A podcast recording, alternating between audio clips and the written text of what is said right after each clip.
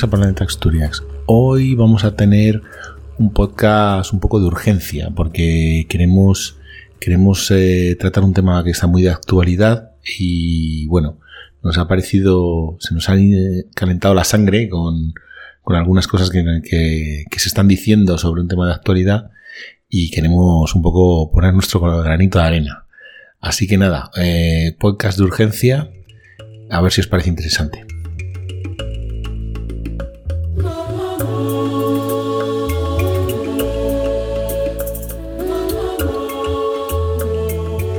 Bueno, primero daros la bienvenida otra vez.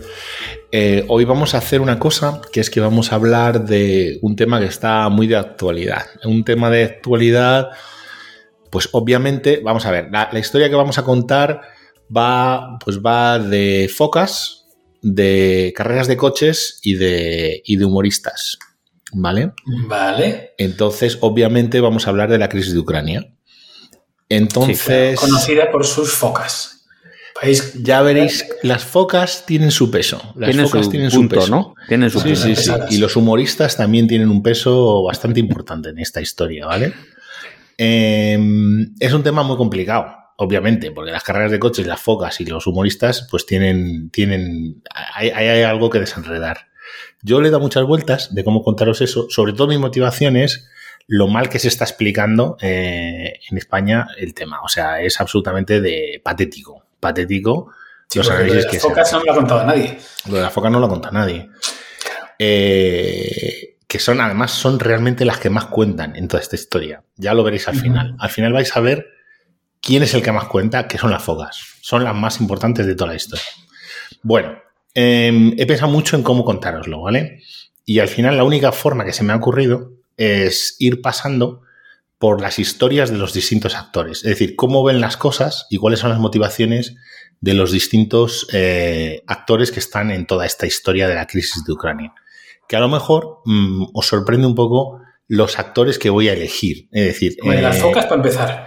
Las focas, pero las focas no van a ser para empezar, las focas van a ser para terminar. Así que paciencia, paciencia, llegaremos a las focas. Em, a lo mejor alguno de los actores que, que trato de forma independiente os sorprende. Pero bueno, lo iremos viendo. Evidentemente, de los primeros que quiero hablar un poco es de Ucrania, ¿no? Es decir, Ucrania, que al fin y al cabo es lo que todos llamamos esta es la crisis de Ucrania. Eh, Ucrania, no sé, mm, quiero comentar un poco de contexto de, Ucrania. Ucrania, la relación de Ucrania con Rusia, mm, es muy difícil empezar a decir cuándo empezaba a ir mal la relación de Ucrania con Rusia. Ucrania... en, Facebook, en Facebook tiene la relación, es complicado. Es complicado. Bueno, sí, sí. O sea, eh, Ucrania fue eh, parte de la gran resistencia de la Rusia blanca contra la guerra civil contra los rojos cuando, cuando fue la revolución de, comunista, cuando se fundó la, la, la URSS porque eran los más conservadores, donde estaban los granjeros ricos y tal, presentaron un ejército y lucharon una guerra civil que te cagas. Ucrania tuvo una eh, activa eh, participación voluntariosa a favor de los nazis cuando los nazis invadieron. Hubo un frente muy nazi y hubo voluntarios ucranianos que iban contra los rusos, ¿vale? Entonces, Ucrania ha sido, pues, aparte de que es una zona de las más fértiles de toda la antigua Unión Soviética, de toda la, esfera rusa, es una zona rica, pero además es una zona eh, con mucha resistencia cultural, ¿no? Además es una zona que no habla ruso, ¿vale? No habla ruso en su mayoría, ¿vale? En su mayoría no hablan ruso. Hay una parte muy importante, cada vez mayor, de rusohablantes. Sí, sobre todo la zona donde pegada a Rusia, ¿no? Entiendo el. Bueno, ahí no, este, bueno, si queréis hablamos de las zonas, bien, si las zonas interesantes a nivel de presencia de la minoría rusa mm. son evidentemente Crimea, ¿vale? Todo lo que es la península de Crimea, eh, que bueno, la península de Crimea pues ha recibido influjo del resto de Rusia a nivel de gente que ha ido a vivir allí, pues por la base de Sebastopol, que está donde estaba la marina del, del, mar, del mar Negro, la, la, marina rusa. Eh, ha sido siempre muy prorruso porque tenía muchísima influencia de Rusia y de ir y venir de, la, del resto del imperio ruso. Pero luego además está la zona junto a la frontera rusa, que es una zona, sobre todo una región que se llama Donetsk, que ahí, ahí son ruso hablantes en su gran, gran mayoría, ¿eh? o sea, ahí hablan mm. ruso. Y luego Odessa. Odessa también es una zona de, habla rusa, ¿vale? Odessa está mucho más al oeste y está junto a, Moldavia, ¿vale? Hay una zonita ahí entre Odessa y Moldavia que es una zona donde se habla sobre todo ruso, ¿vale? Entonces, bueno, ucraniano se habla en el resto del país, la gran mayoría de la gente es de, es de habla ucraniana, pero también hay pues mucha mezcla étnica, ¿no? Hay también mezcla, por ejemplo, hay una gran presencia de judíos. Hay mucho, la, la comunidad judía es muy importante. Eh, al hilo de la comunidad judía, eh, os menciono que Zelensky, que es el presidente de, de Ucrania, es judío. Eh, ¿Esto por qué lo menciono? Lo menciono porque uno de los argumentos que se está utilizando en contra de Ucrania como sitio en el que estamos defendiendo la democracia y tal, es que son nazis. Son muy, muy nazis. Son realmente apoyan a los, a los nazis, son ultrafascistas y tal. Mm, no es completamente correcto, ¿eh? No es completamente correcto. Eso, mm, Zelensky es judío en sí mismo. Hay mucha gente muy radical en Ucrania. Pero en general, eh, esta idea de que los, los, los, ucranianos son unos nazis, como en contraposición a los rusos, es sobre todo creada por los rusos en sí misma. ¿no? Eh, la primera referencia que os hago a lo que habíamos hablado en, la introducción de las, de las focas, los, las carreras coches y los, y los humoristas, es que Zelensky, si hiciésemos un símil con Zelensky eh, aquí, pues sería Pablo Motos. Una mezcla entre Pablo Motos y Risto Mejide. Tenía un programa de política de humor político, muy antipolítica. Entonces hacía sketches como que él se iba al Parlamento y cogía una ametralladora y ametrallaba a todos los políticos, porque eran todos unos corruptos y tal. Y bueno, ¿quién no ha pensado lo mismo? ¿Quién no ha pensado lo mismo? Pero ese era un poco el nivel, el nivel de, la comedia, ¿no? Y él, eh, bueno, pues se convirtió en más popular, más popular, más popular. A los, los en, Rusia, en, Ucrania durante mucho tiempo estaba un gobierno prosoviético, ¿vale? Como satélite, como buen satélite de, los, de los rusos, pero eh, cayó por un golpe de Estado, por un golpe popular, pero un golpe de Estado. Y se puso un, un gobierno muy prooccidental, o lo que llamamos muy prooccidental, que habría que ver qué es eso de muy prooccidental. Pero ese gobierno muy prooccidental ha sido muy corrupto y muy inútil. Eh, Ucrania ha estado en una crisis económica profundísima durante mucho tiempo. Durante la Revolución Naranja, allá las plazas del pueblo, de la capital, eh, allí se presentaban congresistas americanos, o sea, fue, fue Clinton, Hillary Clinton, a decir que el pueblo americano apoyaba la lucha por la democracia. También estuvo McCain, que fue el candidato que perdió contra Obama. Estuvo tantos republicanos como, como, como demócratas, sobre todo demócratas, estuvieron mucho tiempo prometiendo a los ucranianos que les iban a defender, ¿no? que iban a defender su democracia de la injerencia rusa. Y entonces, bueno, pues al final han terminado eligiendo, votando a Zelensky, ¿no? Zelensky cuando le votaron eh, tenía una, tuvo unos resultados como del 75% de voto, o sea, una absoluta bestialidad, y ahora no tiene ni el 20% de popularidad. ¿Vale? Porque... se han dado cuenta que los comediantes son unos payasos. Porque los comediantes son unos payasos y Zelensky, que se presentó como el, el que no es ni ruso, ni prorruso, ni prooccidental, sino que es el candidato del consenso, el que va a conseguir eh, la paz y, la, y la tranquilidad, eh, pues no lo ha conseguido. Y de hecho él ha adoptado una, una, una retórica muy dura, ¿vale? Durante mucho tiempo. Eh, en los últimos años él cambió completamente su retórica que tenía al principio. Eh, no quiero profundizar mucho más, solamente a qué me refiero con que eh, querían cambiar la retórica. Zelensky es básicamente el que ha conseguido subir el tono de las últimas crisis, excepto esta última, durante los últimos dos o tres años, porque Ucrania quiere cambiar el tratado que tienen con Rusia. Con Rusia tienen un tratado, ¿vale? Un tratado para conseguir la estabilidad en sus fronteras. Es el tratado que se llama el Minsk II. Y ese tratado es un tratado que firmaron después de la invasión de Rusia a Ucrania y básicamente la paliza que Rusia le dio a Ucrania y que se quedó con Crimea y tal, hicieron un tratado. Y ese tratado es muy favorable a Rusia, pero hay un tratado que está firmado. Y ahora lo que pasa es que Ucrania quiere cambiar las condiciones de ese tratado. Quiere sobre todo tener libertad para eh, entrar en la OTAN. ¿Vale? ese es el gran caballo de batalla, esa es la, la, gran diatriba, ¿no? ¿Puedo entrar en la OTAN o no puedo entrar en la OTAN? ¿Y qué hace Rusia si entra eh, Ucrania? Si entra Ucrania en la OTAN, claro. Bien. Ah, pues no esas son las, historias que nos han contado avanzadas, ¿no? Las, historias básicas que nos están contando es la defensa de la, de la democracia. La historia avanzada es cuando nos hablan de la defensa de la OTAN, es decir, de la libertad de un país para decidir si entra en la OTAN o no. Y hasta ahí llegamos, hasta ahí podemos leer de lo que es, eh, bueno, mm, las intenciones de Ucrania. ¿no? ese es el nivel superficial. Pero básicamente lo que quiero decir es, Zelensky era un tío que llegó al poder como neutro e inmediatamente demostró que no lo era y que defendía muy, muy, muy claramente las posiciones no occidentales. Es también una manipulación decir que son las posiciones occidentales. Son las posiciones estadounidenses, ¿vale? Y está muy demostrado que las posiciones en interés de Estados Unidos y probablemente ni siquiera de Estados Unidos en sí mismo es esa expansión de la OTAN hacia el este.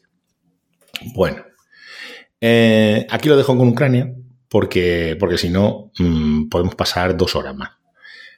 Vamos a hablar de Rusia un poquito. Eh, Rusia eh, tiene tiene un tema que es que, bueno, sabéis que siempre, siempre que hablamos de Rusia, cuando se quiere criticar a Rusia no se habla de Rusia, sino que se habla de Putin.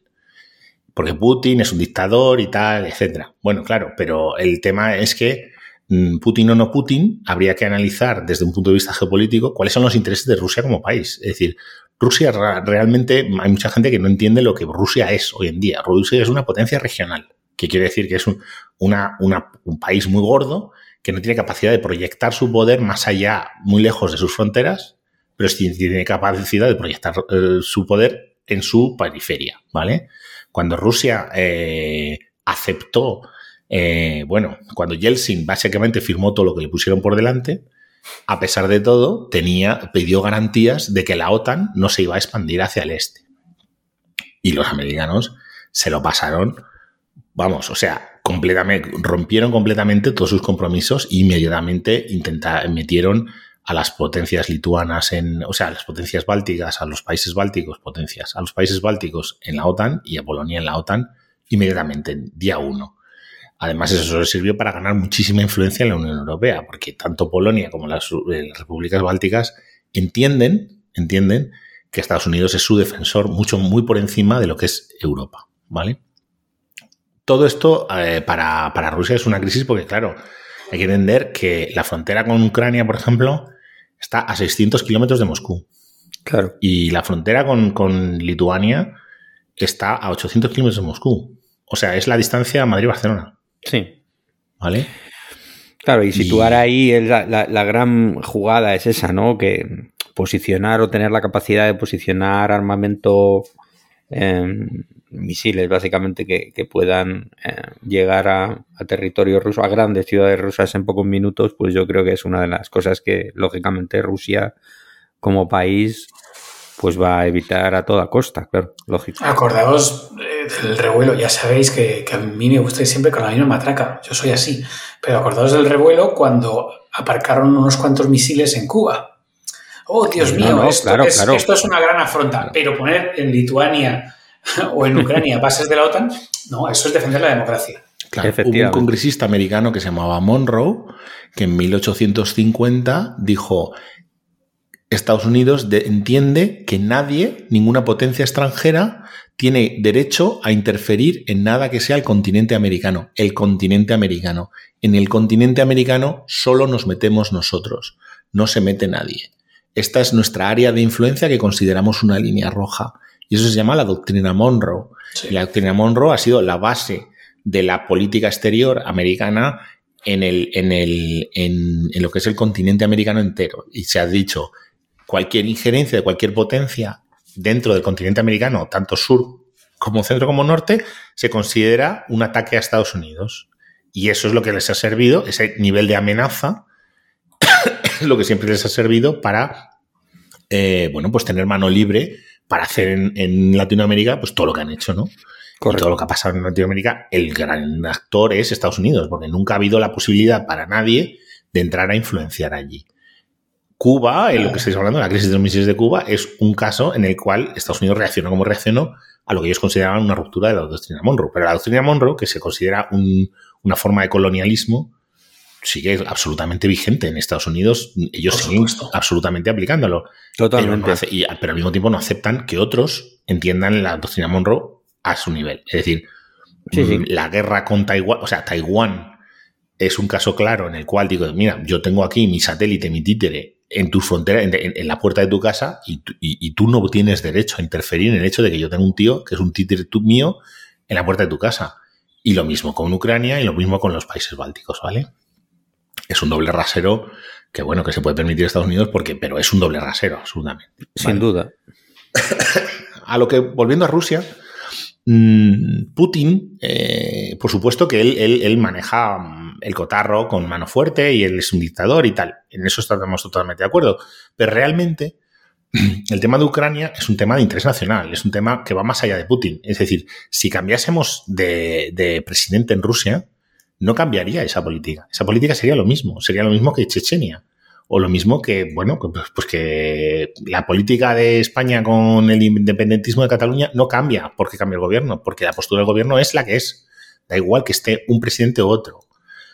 Mm, con matices, pero da igual al final. Es la política nacional. Y eso es lo mismo que pasa con Ucrania. Es decir, la es muy manipulatorio hablar de Putin esto, Putin lo otro. Porque Putin realmente, esa es una línea roja que es el interés nacional. Al mismo tiempo, hay que decir que Putin eh, está defendiendo los intereses no solamente tampoco del país, sino también está defendiendo los intereses de la clase, de la, como sabéis, Rusia realmente no es una dictadura, lo que es es una criptocracia, es hay unas la oligarquía de la, gran oligarquía. De los herederos de la ruptura. son 30 familias que se dividieron el país después de que Yeltsin diese, se autodiese un golpe de Estado y se dividieron las 30 familias, se dividieron el país entero, ¿no? Unos se quedaron con la electricidad, otros se quedaron con el con los coches, otros se quedaron con el ejército y tal, y, bueno, y así se lo dividieron, ¿no? Y hay unos que se quedaron con el gas, ¿vale? Y, es, y entonces Putin lo que está haciendo es defender los intereses no solo de su país, sino también de esas familias. De las familias que son dueñas de eso. Hasta ahora espero que entendamos que no, no estoy en ningún momento defendiendo eh, ni a Rusia, que es, Putin es un cabrón, pero los ucranianos también son bastante paquetes. ¿eh? O sea, los ucranianos son muy paquetes y tienen a Pablo Motos de presidente.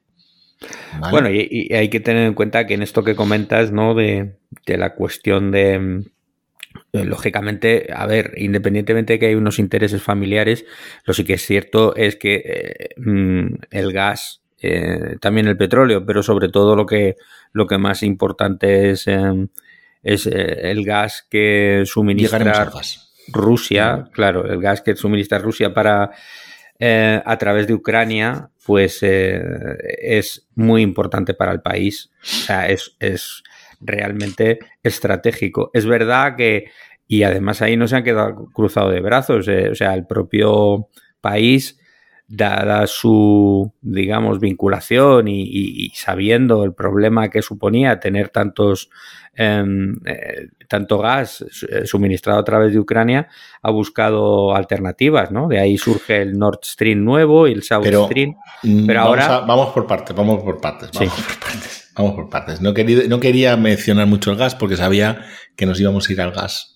Vale, Efectivamente pues- llegaremos al gas. Vamos a dedicar casi 20 minutos al gas. Vale, pues lo cortamos aquí. Vale, seguimos luego. Eh, ¿Por qué no quiero hablar del gas? Porque luego vamos a hablar solo de gas. Por eso te digo. Vale, vale, pues paramos aquí. Una cosa que hay que entender es que Putin, que es un dictador y que no es una verdadera democracia, que es una democracia de mentira, cuando la democracia ucraniana sí es una verdadera democracia, mm, hace un año eh, Rusia apoyaba a una democracia que perdió contra una dictadura apoyada por, Estados Unidos, por Israel y por Turquía, que ha sido en Azerbaiyán y, Armenia.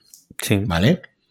Y esa guerra, en la cual Armenia, que ha sido el perdedor de la guerra, estaba apoyado por Rusia, que era la democracia, repito, eh, realmente aquella guerra también tenía que ver con el gas, ¿vale? Llegaremos un poco más al gas. Sí. Pero mm, voy, a, voy a saltar ahora y voy a hablar un poquito de Estados Unidos.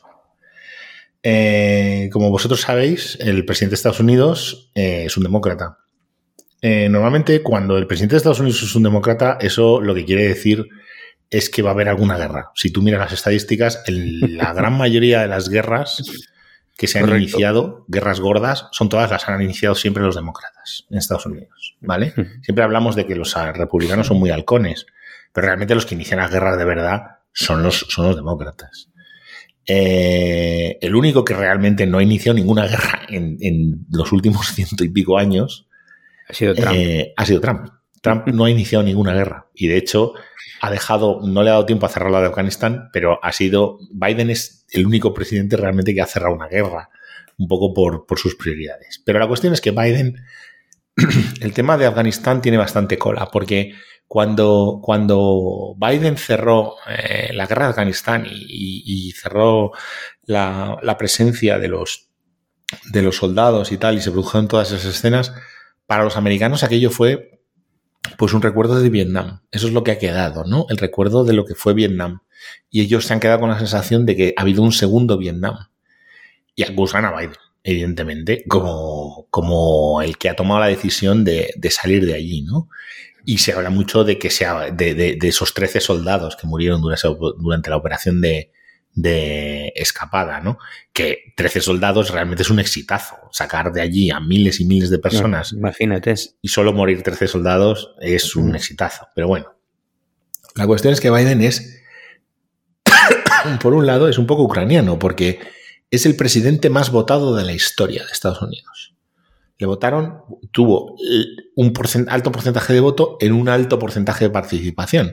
Y de hecho, si no hubiera sido el presidente más votado de la historia, Trump hubiera ganado, porque Trump ha sido el segundo presidente más votado, el segundo más votado de la historia en las mismas mm. elecciones.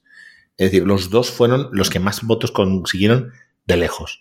Y Biden fue el que más votos ha recogido en la historia. Biden ahora mismo controla el Senado con mayoría controla el Congreso con mayoría y él es presidente de eso. Y sin embargo, ahora mismo, a día de hoy, Biden es el, presidente menos popular de la historia. Es decir, está en niveles de popularidad del 20% o menos. ¿Vale? ¿Por qué? Porque para empezar, eh, no sabemos si está vivo. de la salida de Afganistán. ¿Vale? Pero además, ha, salido, ha sido un presidente que ha sido, eh, prometió muchas cosas, ha hecho un montón de intentos de cosas que luego han fracasado. Es decir, ha sido un presidente muy débil en el sentido de que no ha sido capaz ni siquiera de que los demócratas le apoyen en las reformas de fondo que él presentaba. Hubo, ha habido cambios en el mercado laboral que le había prometido que no se han producido. Ha habido subvenciones a la gente que iban a dar eh, ayudas por el tema del COVID en las que mintieron de forma descarada, con lo cual a la gente no le ha llegado las ayudas que se prometieron, pero que se prometieron, oh, vamos a dar dos mil dólares. Y luego dijeron, no, no, en vez de dar los dos mil dólares, os vamos a dar dos mil dólares menos los 600 dólares que os dio Trump. ¿Vale? Cosas así. Y luego, sobre todo, ha habido un, un paquete de medidas para renovación de la infraestructura, que eran dos trillones de dólares americanos, que no han, que no han sabido no han sabido sacar, no han sabido aprobar. Y, claro, al final todos los grandes paquetes de medidas de Biden han fracasado. Todos, todos, absolutamente todos. Eso combinado con el hecho de que es el presidente de la retirada, de la derrota, de la cobardía de salir de Afganistán, pues hace que Biden sea el presidente menos popular de, la historia en este momento. Eh, y esto es lo que tiene que ver un poco con las carreras de coches, porque no sé si habéis oído lo de Let's Go Brandon. Sí, sí. Ah, no, sabía por dónde ibas a salir, pero sí, ahora que lo mencionas. Bueno, Let's Go Brandon. El NASCAR, eh, NASCAR es siempre una, una fuente de algarabía. Exactamente. de Bueno, resulta que en NASCAR es un NASCAR es un es una de las carreras más clásicas de, la de, Estados, Unidos, ¿no? Sí. Es una es una categoría de carreras, ¿no? entonces, bueno, pues eh, es una eh, las carreras de coches pues atraen pues al tipo gente pues tipo foro coches, ¿no? De ese perfil. En, Estados Unidos el NASCAR es como para nosotros los toros. Exactamente. Sí, Exactamente. Buen ejemplo, sí. Bueno, pues total, que mm, en una carrera de NASCAR donde todos eran votantes de Trump, todos, incluido el, los corredores, los presentadores, todo el mundo, eh, eh, bueno, eh, le había, había ganado un tío, había uno, ganado uno que se llamaba Brandon algo. Y entonces resulta que cuando le estaban entrevistando y estaba saliendo en las pantallas gigantes del escena del este, le estaban entrevistando y entonces, eh, mientras le estaban entrevistando, como la gente estaba aburrida y tal, empezó a, cantar Fuck Joe Biden. ¿Vale? Fuck Joe Biden. Y fuck Joe Biden, fuck Joe Biden, fuck Joe Biden. O sea, que se joda Biden. Sí. Y todo el estadio empezó a cantar Fuck Joe Biden. El presentador que estaba entrevistando al, al corredor entendió que lo que estaba diciendo era Let's go Brandon, venga Brandon, porque el, piloto se llamaba Brandon. Y entonces le decía, ¿qué piensas tú de que te están animando? Mira, te están diciendo que venga, venga, venga Brandon. El propio piloto no sabía muy bien dónde meterse, porque claro, él sí que oía que era fuck Joe Biden. Total. Que se ha convertido en la frase nacional, porque todos, incluida la derecha y la izquierda, y todo el mundo está completamente de acuerdo y lleva gorras, camisetas y se lo dicen como saludo. Let's go, Brandon. Venga, Brandon. Venga, Brandon es lo que tú dices ahora cuando te vas a comprar un café al Starbucks y tal. Tú dices, hombre, quiero un café y tal, y venga, y venga, Brandon. ¿Vale? Claro. El país entero está unido en contra de Biden.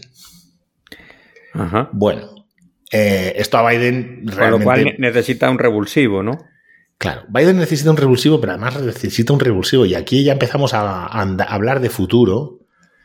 Eh, Biden necesita un revulsivo con una fecha determinada. Y esto ya te puede empezar, ya os voy a empezar a hablar un poco de lo que va a pasar. Porque hay una fecha. Los midterms. Exactamente, los midterms. Resulta que las elecciones en Estados Unidos son cada dos años. La mitad del Congreso se elige cada dos años y la otra mitad cada dos años. O sea que un congresista trabaja cuatro años pero le eligen de vez en cuando. Y con el Senado pasa lo mismo. Es decir, el día que eliges el presidente, eliges a la mitad del Congreso y a la mitad del Senado. Ajá. Pero la otra mitad se elige a los dos años. En mitad de, por así decirlo, de la legislatura, ¿no? Bien. Entonces, lo clásico, lo que pasa siempre, es que gana un presidente, tiene mm, el primer año un poco lo que se llama la luna de miel, después las cosas se empiezan a estropear y entonces los americanos suelen votar en contra en los midterms al votar en contra de los midterms del presidente, pues normalmente lo que suele hacer es perder el control del Congreso y del Senado y ya el resto del tiempo ya no puede aprobar nada. No puede aprobar ninguna sola medida porque, porque el Congreso y el Senado están en contra suya. Entonces, la carnicería que van a hacer los republicanos con los demócratas en los midterms, para los cuales quedan, pues ahora mismo deben quedar seis meses. La carnicería va a ser de los análisis de la historia. O sea, van a pasar de tener mayoría en el Senado y en el Congreso a probablemente no poder ni siquiera entrar en el Congreso. O sea, van a perder probablemente todos los, escaños que tienen en juego. ¿Vale? O sea, va a ser una cosa sangrienta. Entonces, ¿qué hace un presidente demócrata en Estados Unidos cuando tiene un problema de popularidad? Y además tiene un problema de popularidad de imagen de blanda, de imagen débil y de imagen eh, indecisa. Pues el 100% de las veces que se encuentra en esa situación, ha montado una guerra. Sí, claro, pan y circo, básicamente. Y más aún, una guerra contra Rusia. Claro, patriótica, que la puede em, vender como patriótica, ¿no? Porque Rusia es un, e, es un enemigo que se entiende, no es un enemigo como Venezuela, o además no es un enemigo en el que te puedas arriesgar a, a, perder y quedar en ridículo. Es decir, cuando pierdes con Afganistán, pues, ¿sabes? Pero Rusia tiene tanques que destruir y barcos que hundir y ciudades que atacar, ¿sabes? No es como Afganistán o como Somalia. Y un malo, porque claro, eh, también es importante que haya un malo. Y mejor malo que Putin, pues no. Entonces, sin llegar a montar la guerra, sin llegar a luchar la guerra, eh, la motivación, y esto lo que, es lo que quiero que quede claro, todas las guerras de Estados Unidos y la perspectiva desde la que Estados Unidos analiza siempre su presencia en el mundo es de cara a su política interna. A ellos les da igual la proyección de la democracia, etcétera, y los valores y todo eso. Eso es mentira. Pero es mentira no porque sea mentira, porque a ellos preferirían que todo fuese en democracia, evidentemente. Pero su motivación para tomar parte activa en, la política, en la política internacional siempre son elementos internos, absolutamente. Elementos internos, ¿vale? Entonces, mm, lo más importante que hay que entender es que esto tiene como fecha máxima de duración el día de los midterms. De ahí ya no pasa. Correcto. Porque a partir de ahí ya no tiene interés. Realmente ya no tiene interés. Las cosas se van a tensar hasta un cierto punto que sean sostenibles para Biden, en el cual Biden considera que refuerza su imagen, pero no se van a tensar más allá y no se van a tensar durante más tiempo. ¿Vale? A, Putin. Salvo, que a Putin le interese. Ya, pero mm, porque, Putin sabe que, la guerra la tiene perdida. ¿eh? Bueno, pero no tiene por qué. Eh, quiero decir, una guerra, si, si hubiera una, guerra abierta, evidentemente Rusia no tiene ninguna posibilidad, pero no tiene mm, por qué hacer una, guerra abierta. Eh, puede tener objetivos limitados, la guerra limitada, con objetivos específicos. Una guerra de eh, apoyo a las regiones que ya tienen sublevadas, ¿no? A... ver, yo lo he dicho mal, lo siento mucho. la guerra tiene perdida o no. Es decir, la guerra, hay el tipo de guerra que se va a luchar, si se lucha, lo tiene perdido Putin. Pero la guerra que vosotros estáis hablando la tiene ganada Putin, porque es imposible llevar tanques a Ucrania más rápido de lo que la tiene. O sea, no, hay nada que hacer. En una guerra convencional, o sea, Rusia invade Ucrania y la tiene en 30 eh, minutos. Es decir, que eso no, eso no es un tema. Es decir, la guerra normal la tiene ganada Rusia. Estaría bueno. Es que es su mm. casa. Pero el, sí, había un Twitter el otro día que decía uno, dice, yo esto de invadir Rusia en invierno lo veo bien. Me parece una estrategia muy acertada, efectivamente. correcto, siempre ha salido bien. Además, siempre ha salido bien. un, historiador militar y tal dice: Yo lo que recomiendo es ahora que es febrero, vamos a invadir Rusia, que esto siempre funciona. ¿Vale? Donde quería llegar, de todas maneras, es que eh, Biden puede hacer sus cálculos. De decir, las fechas en las que me interesa moverme son estas y me interesa tensarlo hasta este punto, pero no más. ¿vale? Bien. Lo que pasa es que, Putin tiene sus propios cálculos y él tiene la capacidad, otra cosa es el interés, pero tiene la capacidad de forzar, porque si tú estás jugando en el, en el borde, eh, el contrincante puede dar un paso atrás o un paso adelante y, empujarte a un lado u otro de la línea si le conviene. Entonces, Putin tiene que, bueno, perdona, eh, Biden tiene que eh, ajustar mucho, mucho el cálculo y afinarlo muy bien para que no le fuercen a sobreextenderse en el tiempo o en el espacio. Perdona, sí. Realmente, con esto que os estoy hablando de la motivación política de Biden en sí mismo, él mismo, eh, no basta. ¿Y por qué no basta? Porque se percibiría como algo propio, es decir, como, como un interés propio, un interés partidista. Nos está arrastrando una guerra solo por salvarse él. Y habría mucha gente que se dedicaría a, explicar ese, ese, punto de vista. Entonces no basta, necesitas el apoyo realmente del establishment, del establishment, de la gente que paga, de la gente que pone pasta, y la gente te tiene que apoyar para, para ver un poco porque tiene interés en esa guerra. Y entonces, claro, ahí nos preguntamos, ¿quiénes, los que, ¿quiénes son los que tienen interés en, una tensión en pararle los pies a Rusia y en, controlar Rusia y en controlar el, área de, influencia de Rusia. Las focas. no, las focas todavía no hemos llegado. Llegaremos a las focas. llegaremos. ya sé que te has quedado clavado con las focas, que llegaremos, tú confía. Bueno, pero nos vamos acercando. Y nos vamos acercando porque hay una cosa que la gente no entiende, que es que Estados Unidos, económicamente, no es lo mismo que hace 30 años o que hace 20 años no es lo mismo. Hace 20, 30 años Estados Unidos era una potencia manufacturadora, es una potencia de tecnología, de desarrollo y de manufactura. Y hoy en día ya no lo es. Hoy en día eso es China. China es la que lleva el desarrollo tecnológico y la que lleva el desarrollo de fabricación y venta de productos y exportación de productos. Y en menor medida Alemania, pero sobre todo China. Estados Unidos es una petropotencia, es una potencia que exporta energía. Es una potencia que se dedica a exportar gas a lo bestia. Y en ese sentido es un competidor directo de Venezuela, de Arabia Saudí y de Rusia. Sí. Entonces, entonces, ¿qué pasa? Que realmente Estados Unidos tiene un interés enorme, absolutamente enorme, en que el mayor mercado de gas natural del mundo y el más interesante y el más jugoso, ellos puedan entrar a vender que en este momento no pueden, que es nuestro siguiente protagonista de la historia, Sí, que es Alemania. Europa. Que es Alemania. Sí. ¿Vale? Alemania son realmente, esto es el- la fruta que, que todos quieren comerse, ¿vale? Alemania, como vosotros sabéis, tiene un problema energético de diseño del perfil energético, del patrón energético, absolutamente brutal, porque lleva mucho tiempo con un camino de cierre. las nucleares. el- las nucleares y el carbón, que llevan todo carbón. el Ruhr. Tiene las, Todo algunas de las, de las centrales de carbón más contaminantes del mundo, ¿eh? Sí, sí. sí, sí. La cuenca del Ruhr es eh, abismal. Y tiene un problema energético, de equilibrio energético enorme. Entonces, Correcto.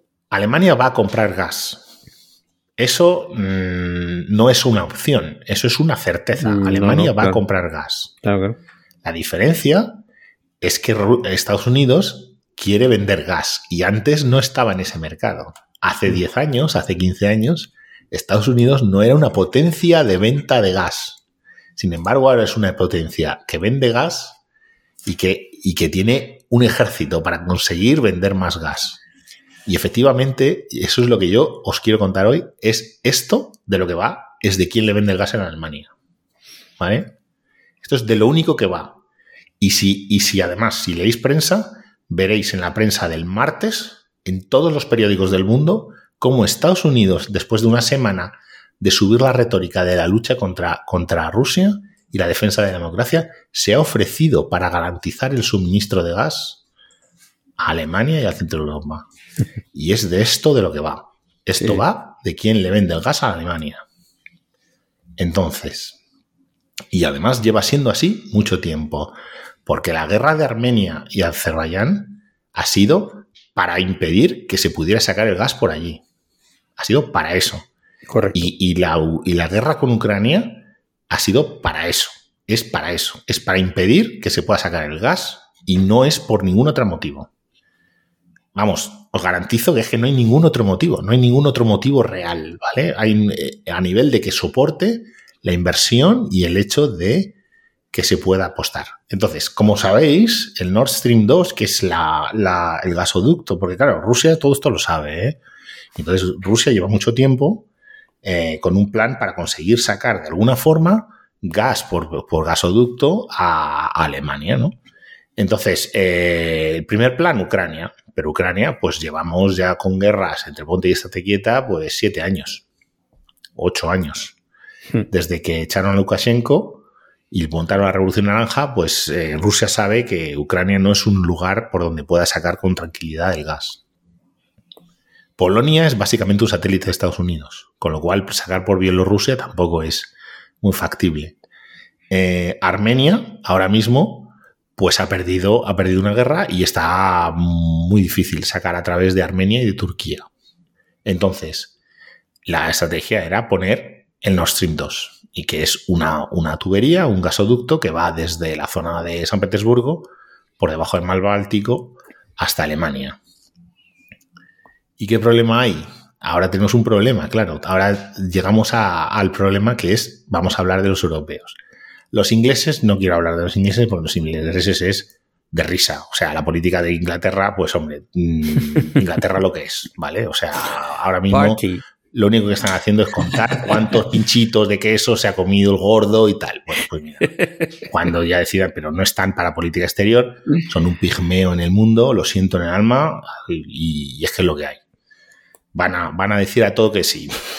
O sea, no, no, tienen, no tienen política exterior propia en este momento. Alemania son clientes, pero Alemania tiene un problema, porque Alemania está muy preocupado por las focas. El Nord Stream 2 el Nord Stream 2 tiene una gran resistencia por parte del Partido Verde en, Estados, en Alemania. Correcto. Y el Partido Verde de Alemania, entre otras cosas, tiene la- el Ministerio de Asuntos Exteriores en este momento. ¿Vale?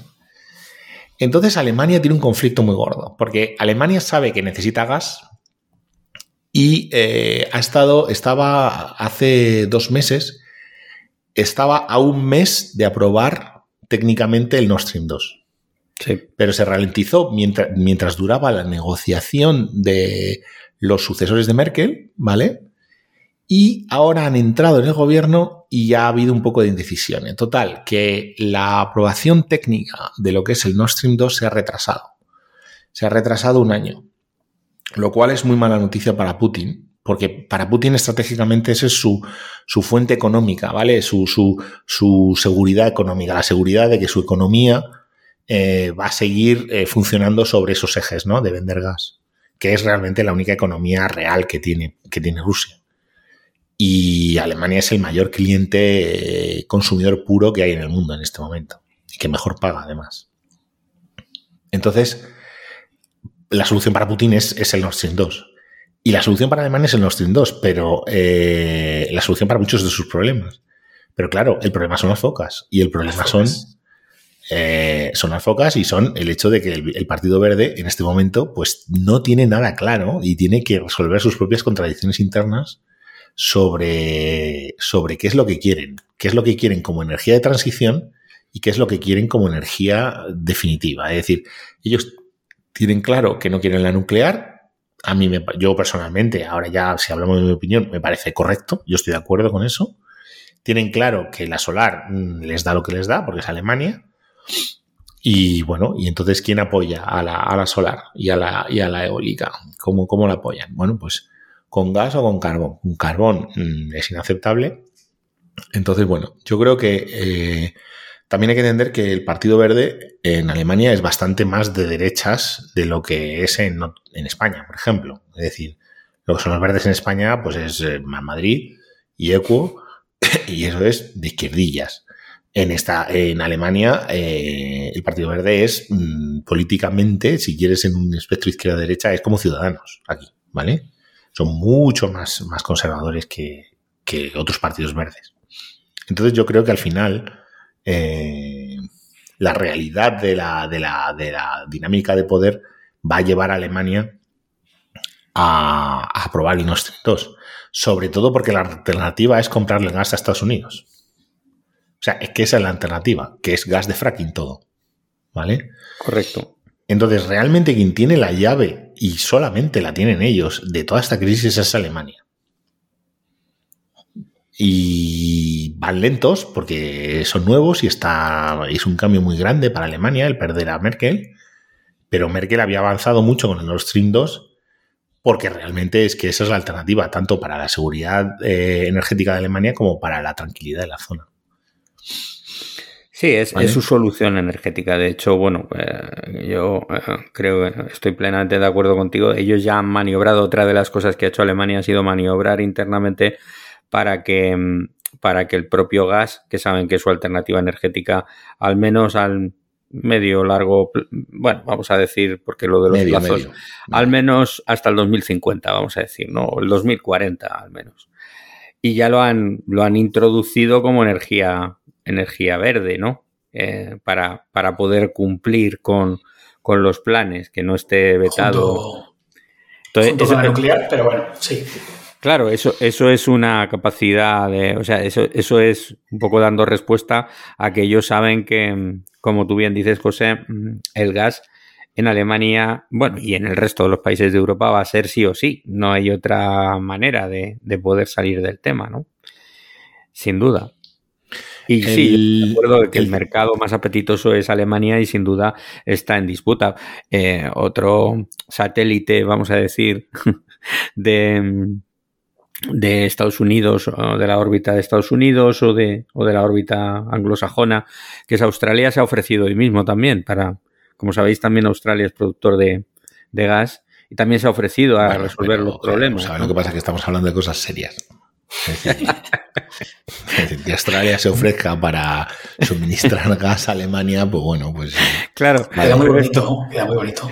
Esto, es, cuando se declaraban también las guerras, en las guerras mundiales, ¿no? Cuando ya se iban asociando el resto de los países y, bueno, pues ya se declaraba la guerra y salían países por ahí también diciendo, pues yo, también, yo también. Pues esto es Entonces, un poco. Alemania, Alemania, ¿qué está intentando hacer? Alemania lo único que le interesa es ralentizar, porque a Alemania no le interesa ni que haya mal, ni, ni bien, pero toda esta dinámica a Alemania no le, mm, hasta cierto punto lo ven como decir, bueno, pues mira, em, todo el mundo nos quiere, es decir, nos dejamos querer.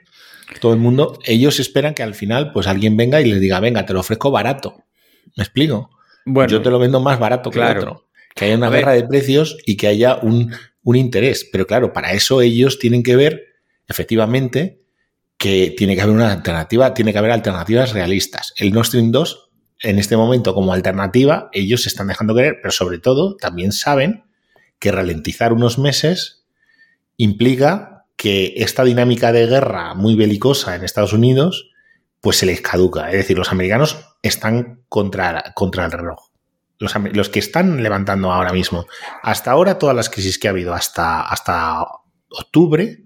Pasado, o quizás noviembre pasado, ha sido, eran mm, motivadas por Zelensky, ¿vale? Por Zelensky y los ucranianos, que querían cambiar un poco el status quo. Pero a nadie le importaba, no salía en ningún periódico, a nadie le importaba una, una mm, bolinga, o sea, nadie le importaba que Zelensky dijese que iban a invadir los rusos y que venían y que venían y que venían. Ahora, cuando los americanos se ponen a decir que vienen, que vienen, que vienen, entonces todo el mundo se, lleva las manos a la cabeza.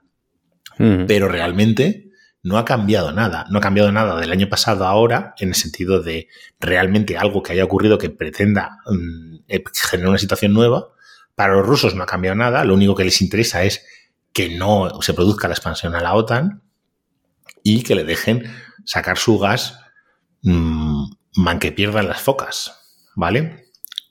Correcto. Sí, y ahora, entre tanto, le autorizan ese Nord Stream 2 que aliviará eh, bastante la, digamos, la, el cuello que hay ahora de botella de exportaciones a través de Ucrania, pues ellos van a defender Ucrania con uñas y, uñas y dientes. Y Alemania es lo que te iba a decir, es decir, todo esto está bien, pero al corto plazo, em, el que tiene, como dicen en, en, en Sudamérica, la manija, es el señor Putin, porque como cierra un poquito el grifo del gas, em, el, primero que lo pasa mal, eh, bueno, no, el primero, eh, muchos países lo pasan mal, pero entre ellos Alemania, ¿no? Entonces, ojo con eso, porque el 80%... pero, ese es pero, es precisamente lo bonito de este mensaje de Alemania a, Estados, a Rusia, es tengo alternativas. Sí. ¿Vale? Entonces, si tiene alternativas, ya no es lo mismo. Ya no es tan fácil cerrar el grifo. Porque entonces sí, me pero... a comprar en otro sitio. Sí. Entonces, ojo con eso. ¿eh? Em, vamos, a, vamos a seguir y os voy a, os voy a decir un, par de notas más. Un par de notas más para que. Lo primero que quería decir es un poco el papel de España el papel de España. España fundamental, fundamental marcando la diferencia. Como siempre. bueno, ya, ya nosotros ya hemos mandado un barco de momento. El Blas de Lezo nada menos. ¿eh? Cuidado con el Blas de Lezo. Bueno, es que sí, el Blas de Lezo. entonces, para de contar. Bueno, el Blas de Lezo ha ido a reforzar el dispositivo de la OTAN que tiene la OTAN por algún motivo en el Mar Negro.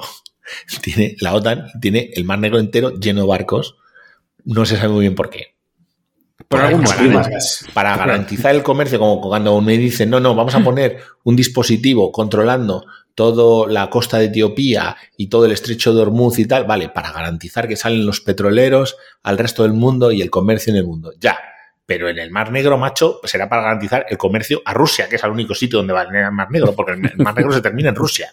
O sea, no se termina en ningún otro sitio. Entonces, bueno, pues entonces están ahí para controlar a Rusia. Está clarísimo. Y mandamos esto el, el Blas de Lezo como parte de un dispositivo que está ahí puesto desde hace un montón de tiempo.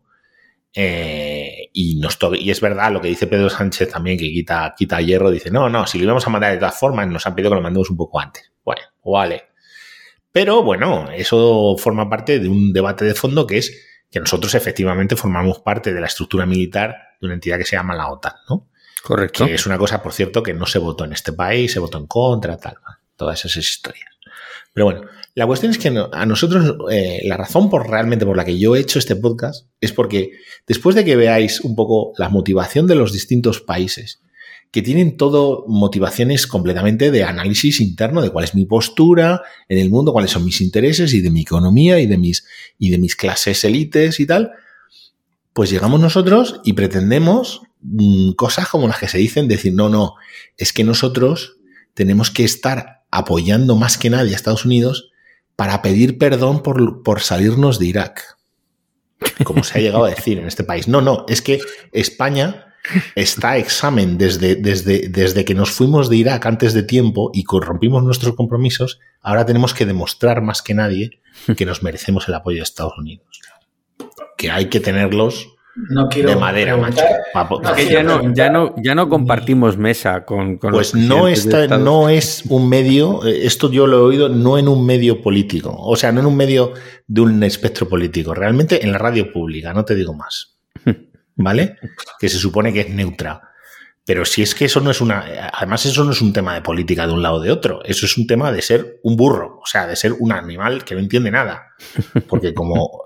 Vamos a ver, es decir, eh, si queréis, podemos hablar un poco del tema de la salida de Irak, pero al final, los países pueden tener política exterior, o sea, te pueden tener de tomar decisiones de política exterior o no. Si no son, mm, si no toman decisiones de política exterior acorde a sus propios intereses, entonces son satélites, son títeres, porque toman política, eh, decisiones de política Sí, exterior sí. de acuerdo a los intereses de otro. En el momento que un país toma decisiones de política exterior de acuerdo a sus propios intereses, sean legítimos o no, me da igual, eso no me interesa, entonces tienes política exterior, que es, por ejemplo, lo que hace Francia.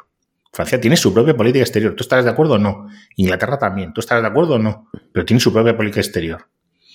Y Andorra no. Andorra no tiene política exterior. Entonces, la, la decisión realmente, con, eh, con la salida de Irak, realmente España tuvo una decisión, tomó una decisión de acorde, acorde a sus intereses de su, sobre su política exterior. Y se mostró como un país con- que controlaba su política exterior.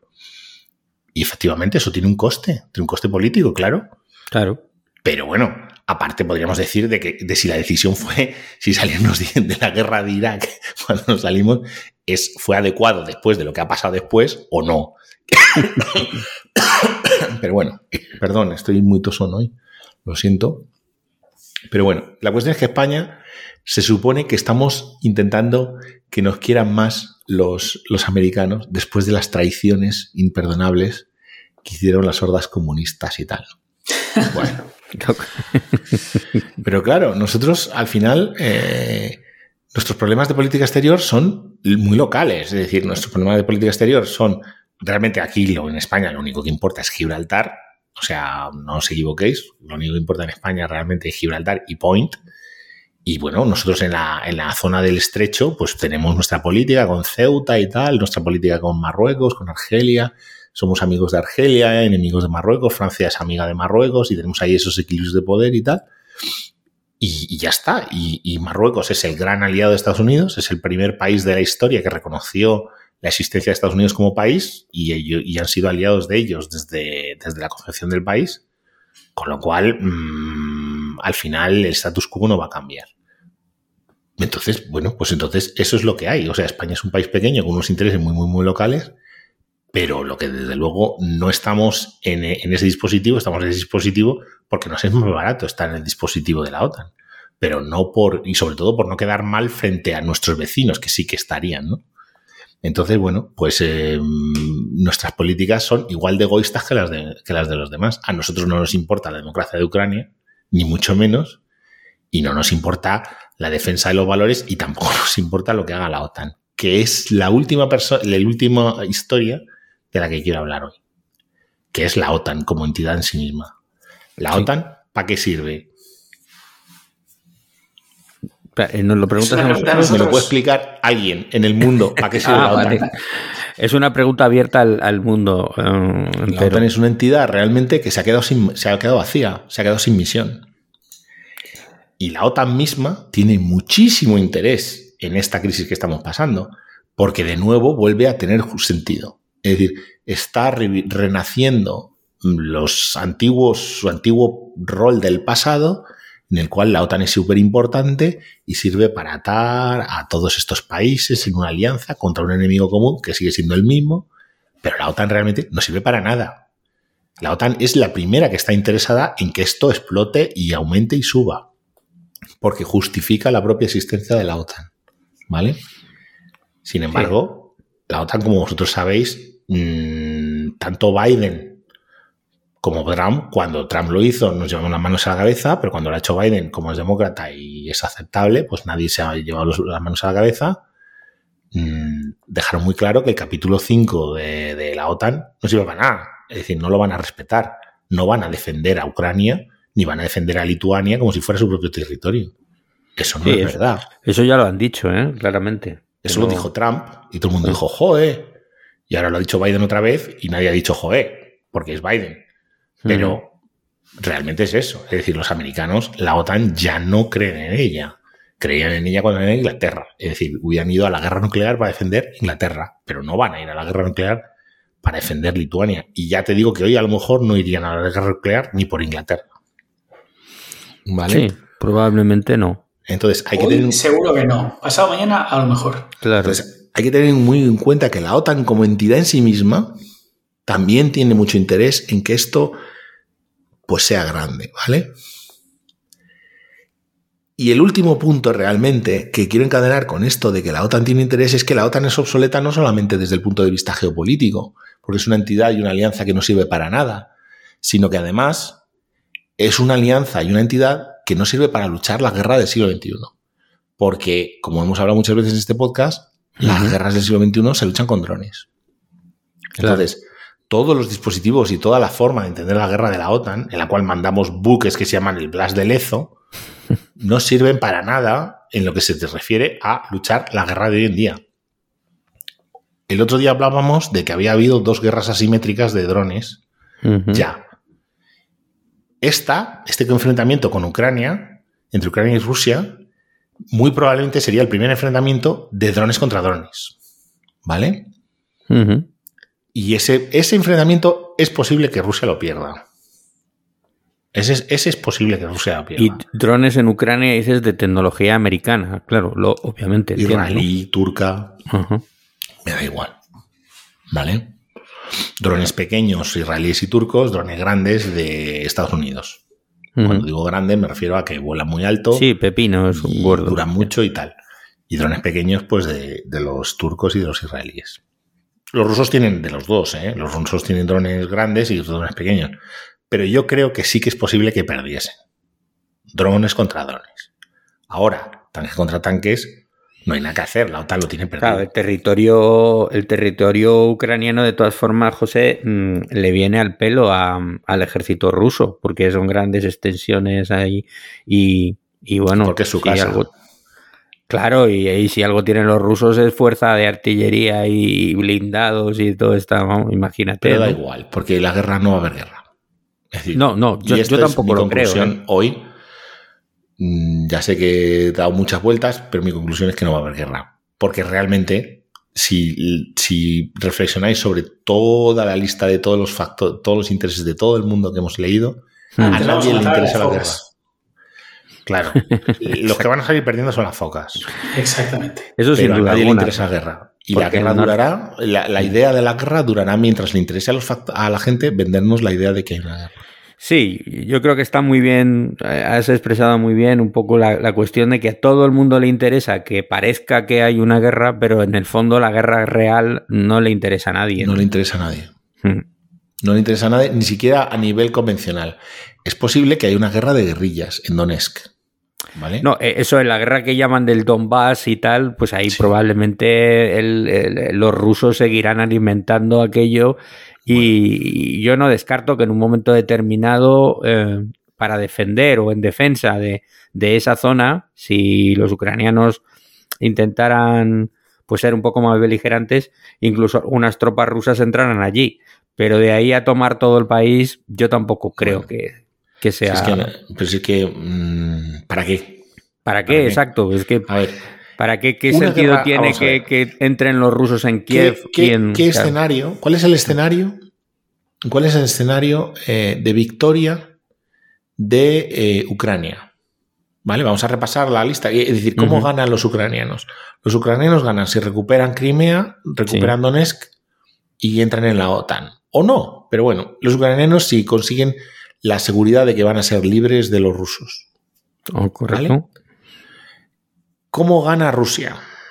Rusia gana si, si cierra el, el, el Nord Stream, ¿vale? Y si consigue la garantía de que Ucrania nunca va a entrar en la OTAN Correcto. que no quiere decir invadir. Es decir, hay una cosa la propuesta de Rusia, diplomática, a nivel diplomático, es una propuesta que mm, podemos decir que es antidemocrática y que roba la libertad, pero es lo mismo que lo que pasa en Moldavia. Moldavia es, una, es otro país que nunca va a entrar en la OTAN. ¿Y por qué nunca va a entrar? Siempre va a permanecer neutral. ¿Y por qué siempre va a permanecer neutral? Porque hay una pequeña región de Moldavia que controla a los rusos. Los rusos controlan una pequeña región, que además es una región que étnicamente la gente quiere ser de Rusia, porque es, son ruso-parlantes. Entonces, el escenario de victoria de Rusia es, aparte del Nord Stream 2, es que Ucrania eh, acepte que Donetsk sea, esté bajo control ruso. Y, eso sea la garantía de que Ucrania nunca va a entrar en la OTAN. Correcto. Ese es el escenario de victoria según Rusia. Rusa, claro. La victoria rusa sería esas dos cosas.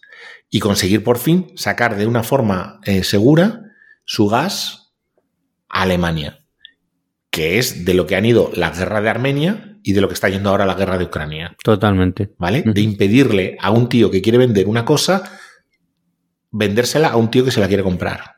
Ojo, ojo con el libre mercado, ¿eh? Ojo con el libre mercado y la competencia. Un tío que tiene una cosa que se la quiere vender, que es suya, a otro que no la, que la quiere comprar, no se puede permitir. Efectivamente. Y, estamos dispuestos a dar hasta la, sangre del último ucraniano para defender ese, ese, punto. Pero bueno. La de los ucranianos sí, ya la de otros ya menos. Pero... ¿Cómo es la victoria de Estados Unidos? Eso es lo que no termina nadie de entender. La victoria de Estados Unidos es que Biden suba en popularidad y que puedan venderle gas a los, a los alemanes. Es decir, que no haya nuevos trendos. Claro, pero ten en cuenta, ten en cuenta que hablas de mm, así como compiten intereses rusos, intereses aquí está claro que en este conflicto sí que es un conflicto más personal, ¿no? Porque ya no es tanto los Estados Unidos. Evidentemente los Estados Unidos ganarían si potencialmente consiguieran robarle eh, a Alemania como cliente, en cierto modo. Pero eso no se va a producir porque no, tiene... Pues es que ese es el problema. Ese es el problema de la política exterior de Estados Unidos. Esa es la diferencia entre la política exterior de Estados Unidos, la verdadera diferencia objetiva, ¿eh? objetiva, de la, posición de Ucrania, la posición de Rusia, la posición de Alemania también y la posición de Estados Unidos. Que la posición de Estados Unidos no es una posición de interés nacional es una posición de intereses particulares. Exacto, exacto. ¿Vale? Es diferente. De verdad que es objetivamente diferente el interés de Rusia y el de Ucrania, que son opuestos y legítimos los dos, que el interés de Estados Unidos. El interés mm. de Estados Unidos, Estados Unidos en esta, en esta mierda está por intereses completamente alejados de su interés nacional. Pues su interés nacional tendría que ser la estabilidad. Totalmente. Y, y no es así. Eso es lo que yo critico más de Estados Unidos. No necesariamente que ellos defiendan la democracia y todo eso, que por supuesto que estoy a favor. La diferencia es que estamos hablando de los intereses de unos pocos, no de los intereses del país. Y al mismo tiempo ellos, eso es lo que acusan ellos a Rusia. Y eso es una cosa que siempre se te ve el plumero, ¿no? Cuando acusas a uno de hacer una cosa, normalmente es lo que realmente estás haciendo tú. Por eso hablan siempre de Yeltsin. De Putin, perdona, joder, de Yeltsin. De Putin. Siempre es Putin, Putin, Putin, no es Rusia. Putin quiere hacer esto, Putin quiere hacer lo otro, Putin, Putin, Putin. O sea, es Putin el que quiere invadir eh, Ucrania, no es Rusia, no es el interés de Rusia. Sí. Bueno, es, una manera de focalizar el, asunto, ¿no? Y además también llevarlo a su terreno, porque claro, ya así es más fácil contraponer figuras, ¿no? Eh, mm. Putin y la contrapones contra, contra, en este caso, Biden, que es lo que interesa en el fondo, eh, resalzar la postura del héroe americano y del soldado venido a presidente, ¿no? Sigamos mirando la lista. La lista es, ¿cómo, gana la OTAN? La OTAN gana expandiendo esta situación al infinitum, porque justifica su existencia. Hombre, claro. ¿Vale? Y sobre todo ralentiza la creación del ejército europeo que esa es el gran, la gran amenaza para la OTAN. Es la creación y, la, y lo, el, que se ponga pasta de verdad en el ejército europeo. que ya está firmado el ejército europeo, pero claro, una cosa es un ejército europeo que son eh, cuatro soldados de cada país se van de campamento todos los veranos y otra cosa es que el ejército europeo empieza a comprar, a diseñar sus propias armas y a, y a, no comprárselas a los americanos, ¿no? Es muy diferente. El ejército europeo, como sabéis, ya está firmado Alemania, Francia, Italia y España.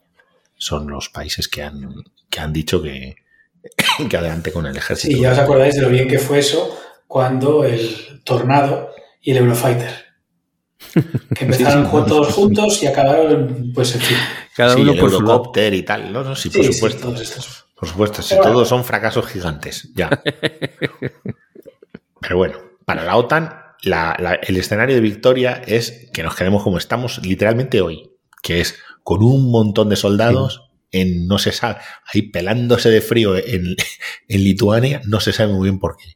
Mirando por unos prismáticos a ver si vienen los rusos, que vienen los rusos. ¿Vale? ¿Cómo gana Alemania? Comprando gas barato, entiendo. Claro. Ese es el asunto. Sí, el asunto es además, eh, eh, obtener, bueno, tener suministro estable, te diría, porque eso es importante para, porque va a ser su fuente, su sustento energético, te diría yo, y barato, lógicamente. Bien, y ahora viene la gran pregunta. La pregunta que yo llevo casi una hora intentando llegar a esa. ¿Y ¿Cómo ganamos nosotros? ¿Cómo ganamos nosotros? No, Nosotros siempre ¿Qué perdemos. cojones tenemos nosotros a ganar en, esto- en toda esta historia? Cuando dices nosotros, quieres Nos- decir España. España. España. España. España. España con NY. España. O Españistán, para estar más acordes a la región. Españistán. Pues no- nosotros no tenemos nada que ganar en. Porque no tenemos política exterior. Claro. Y, eso es, y ese es el tema. Porque no. Sí, efectivamente. No hay ni un posicionamiento claro ni una defensa de nuestros intereses. Estoy de acuerdo contigo. O sea, no. Ese siempre ha sido para mí el gran problema de la política exterior en España, que no se nos ha explicado cuáles son nuestros intereses y cuál es nuestro análisis de política exterior. Cuando lo de cuando lo de que España tenía que ser un país importante y tenía que estar en la foto de las Azores y apoyar a Bush y tal, yo creo, y pasó todo lo del 11M y toda la movida y tal, si Aznar, eh, yo creo que uno de los problemas grandes de como que tuvieron fue no solamente el hecho de que la gente estuviera en contra de esa política exterior de participar en la guerra de Irak, sino que no se explicó bien. Es decir, si hubiera salido Aznar y hubiera dicho, mira, aquí ha venido el Bush y ahí nos ha dicho, si me ayudáis en esto de Irak, os voy a dar los nombres y direcciones de todos los de ETA, por ejemplo. Y además le voy a decir al de, al de Marruecos que deje de fastidiar con los pesqueros y no sé qué. Y entonces todo el mundo hubiera dicho que le jodan al, al Saddam Hussein. La gente hubiera dicho, me interesa, me interesa. Mucha más gente hubiera dicho, me interesa. Pero no, nos dijeron, no, no, es que hay que estar para ser un país importante. Es que hay que estar en defensa de la democracia iraquí. Es que hay que estar porque es una cuestión de valores. Que es lo mismo que nos están aquí, diciendo que ahora. nos ha importado siempre. Claro, y entonces de repente dices, pero bueno. ¿pero qué es esto? ¿Vale? Lógico. Y luego, lo último, sí que hay una cosa que, que ya sé que os estoy contando muchos rollos, pero espero que os esté pareciendo interesante porque creo que, Mucho. que como está muy del día, hay un, hay, una, hay, hay un perdedor. Hemos hablado de los escenarios en los que cada elemento gana, pero hay un perdedor que ya os digo que ese va a perder fijo, ¿vale? Que son, y además, porque, ¿y por qué? Es, es porque el 100% de las veces pierden. Que son los que ahora mismo se están apuntando de voluntarios al ejército ucraniano porque los americanos les van a apoyar. ¿eh? Y van a entrar en la lista de los que se creyeron que los americanos les iban a apoyar.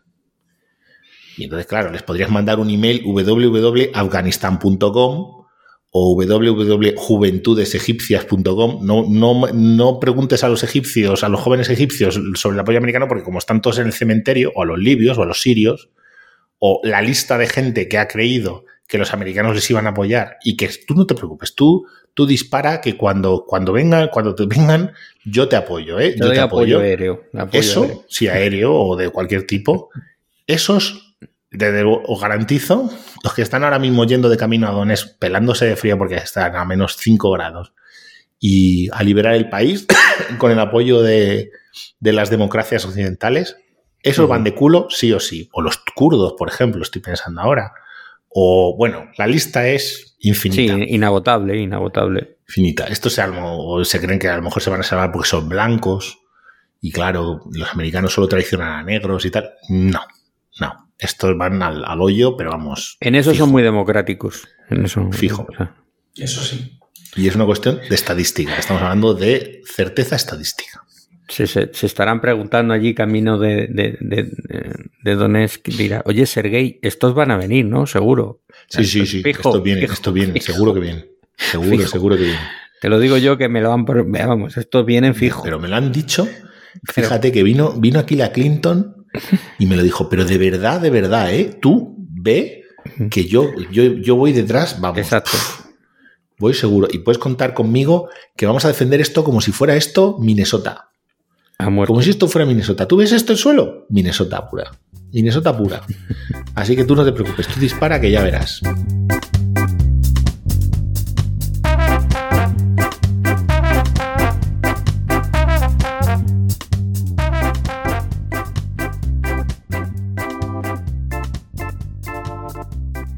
Pues nada, aquí lo dejamos. Pues Espero que haya sido. Muchas gracias, José, porque ha sido muy interesante. Yo creo que ha sido un análisis distinto y, muy amplio y, muy completo. Eh, aparte, interesante. Sí, a mí me ha faltado un pequeño ángulo, pero. ¿Cuál es? Eh, no, no, no, no, no, no, porque luego nos metemos en, en discusiones largas y, y no tenemos tiempo para tanto. No queremos aburrir más al personal. Vale, bueno, pues aquí lo dejamos. Pero la próxima vez hablamos. Vale, la próxima vez hablamos de ese otro ángulo. Venga. Claro, eh, lo, retomamos ahí. y si no, no. Claro, lo retomamos ahí. Todo esto. Vale, vale, pues nada, ahí lo dejamos. en suspenso. Bueno, chicos, gracias.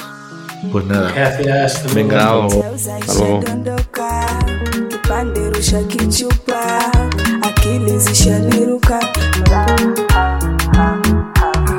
kampani misitaki kwanza